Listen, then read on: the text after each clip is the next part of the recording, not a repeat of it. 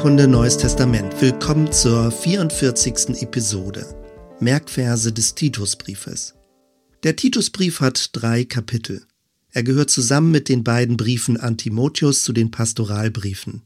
Mehrere der Themen, die im Titusbrief vorkommen, sind uns auch schon im ersten Timotheusbrief begegnet. 1.7 Denn ein Bischof soll untadelig sein als ein Haushalter Gottes, nicht eigensinnig, nicht jähzornig, kein Säufer, nicht gewalttätig, nicht schändlichen Gewinn suchen.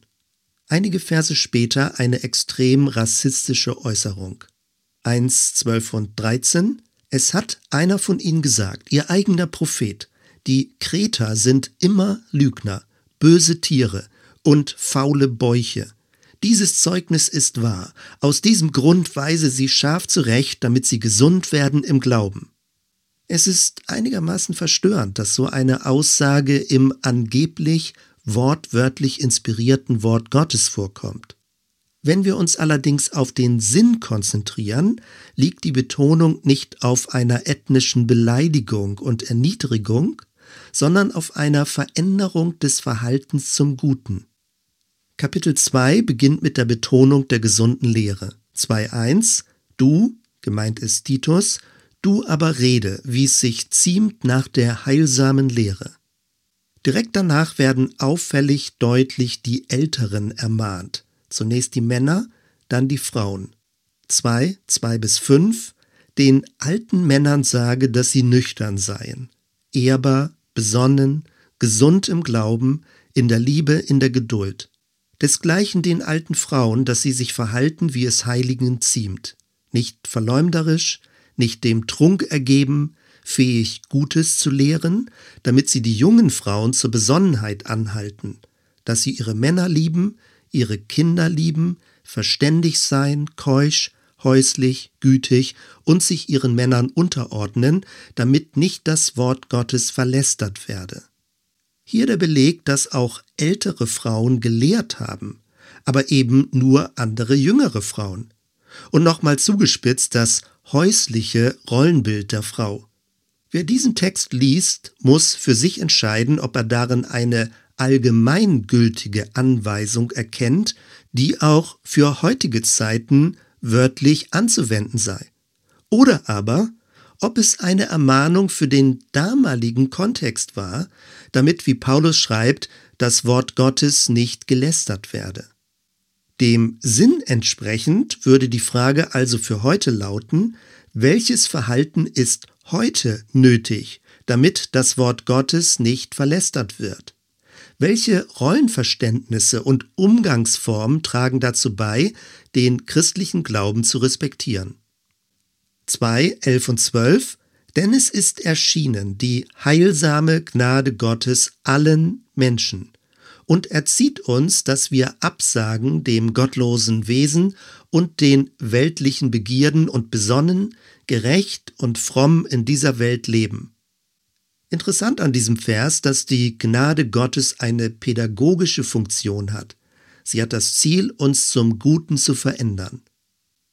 3, 1 und 2 Erinnere sie daran, dass sie sich den Obrigkeiten, die die Macht haben, unterordnen dass sie gehorsam seien und zu allem guten Werk bereit, niemanden verleumden, nicht streiten, freundlich sein und alle Sanftmut beweisen gegen alle Menschen. Zwei Verse später, drei, vier und fünf, als aber erschien die Freundlichkeit und Menschenliebe Gottes, unseres Heilands, machte er uns selig, nicht um der Werke willen, die wir in Gerechtigkeit getan hätten, sondern nach seiner Barmherzigkeit, durch das Bad der Wiedergeburt und Erneuerung im Heiligen Geist. Irgendwie eine schöne Formulierung, die Freundlichkeit und Menschenliebe Gottes, die in Christus erschienen ist. Deswegen ist es wichtig, die schwierigen Texte im Zusammenhang zu lesen. Auch wenn manches in der Wortwahl streng erscheint, geht es darum, dass Gott Menschen in Liebe begegnet und zum Guten bewegen möchte. Die Formulierung Bad der Wiedergeburt hat fälschlicherweise dazu geführt, die Taufhandlung mit der Wiedergeburt durch den Heiligen Geist in eins zu setzen. Besser wäre es aber, das Bad nicht als ein Wasserbad zu deuten, sondern die Wiedergeburt selbst als ein Baden oder Eintauchen im Heiligen Geist zu verstehen. 3.8 Darum will ich, dass du fest bleibst, damit alle, die zum Glauben an Gott gekommen sind, darauf bedacht sind, sich mit guten Werken hervorzutun. Das ist gut und nützlich für die Menschen. Immer wieder geht es darum, dass etwas gesund, heilsam, gut und nützlich ist. Stellen wir uns vor diesem Hintergrund kurz die Frage, wozu gibt es Religion? Wozu gibt es den christlichen Glauben? Wenn er sich nicht als gesund, aufbauend, heilsam, gut und nützlich für Menschen erweist, ist er entbehrlich. Frage dich das in Bezug auf gottesdienstliche Veranstaltungen, gemeindliche Atmosphären oder theologische Lehrkonstrukte. Bauen sie dich auf? Geben sie dir Lebensenergie? Fördern sie den Blick für das Gute und leiten sie an zu einem gerechten Leben? Wenn nicht, ist es sinnvoll, über mögliche Korrekturen und Reformen nachzudenken. 13. Einen Menschen, der die Gemeinde spalten will, weise ab, wenn er einmal und noch einmal ermahnt ist. Zum Guten gehört also auch, dass vor zersetzenden Einflüssen geschützt wird. 3.14 Auch die unseren sollen lernen, sich hervorzutun mit guten Werken, wo es nötig ist, damit sie nicht fruchtlos bleiben.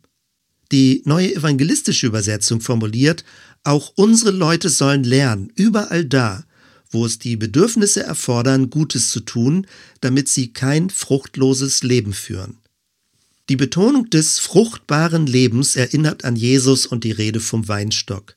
Johannes 15, 16 Nicht ihr habt mich erwählt, sondern ich habe euch erwählt und bestimmt, dass ihr hingeht und Frucht bringt und eure Frucht bleibt.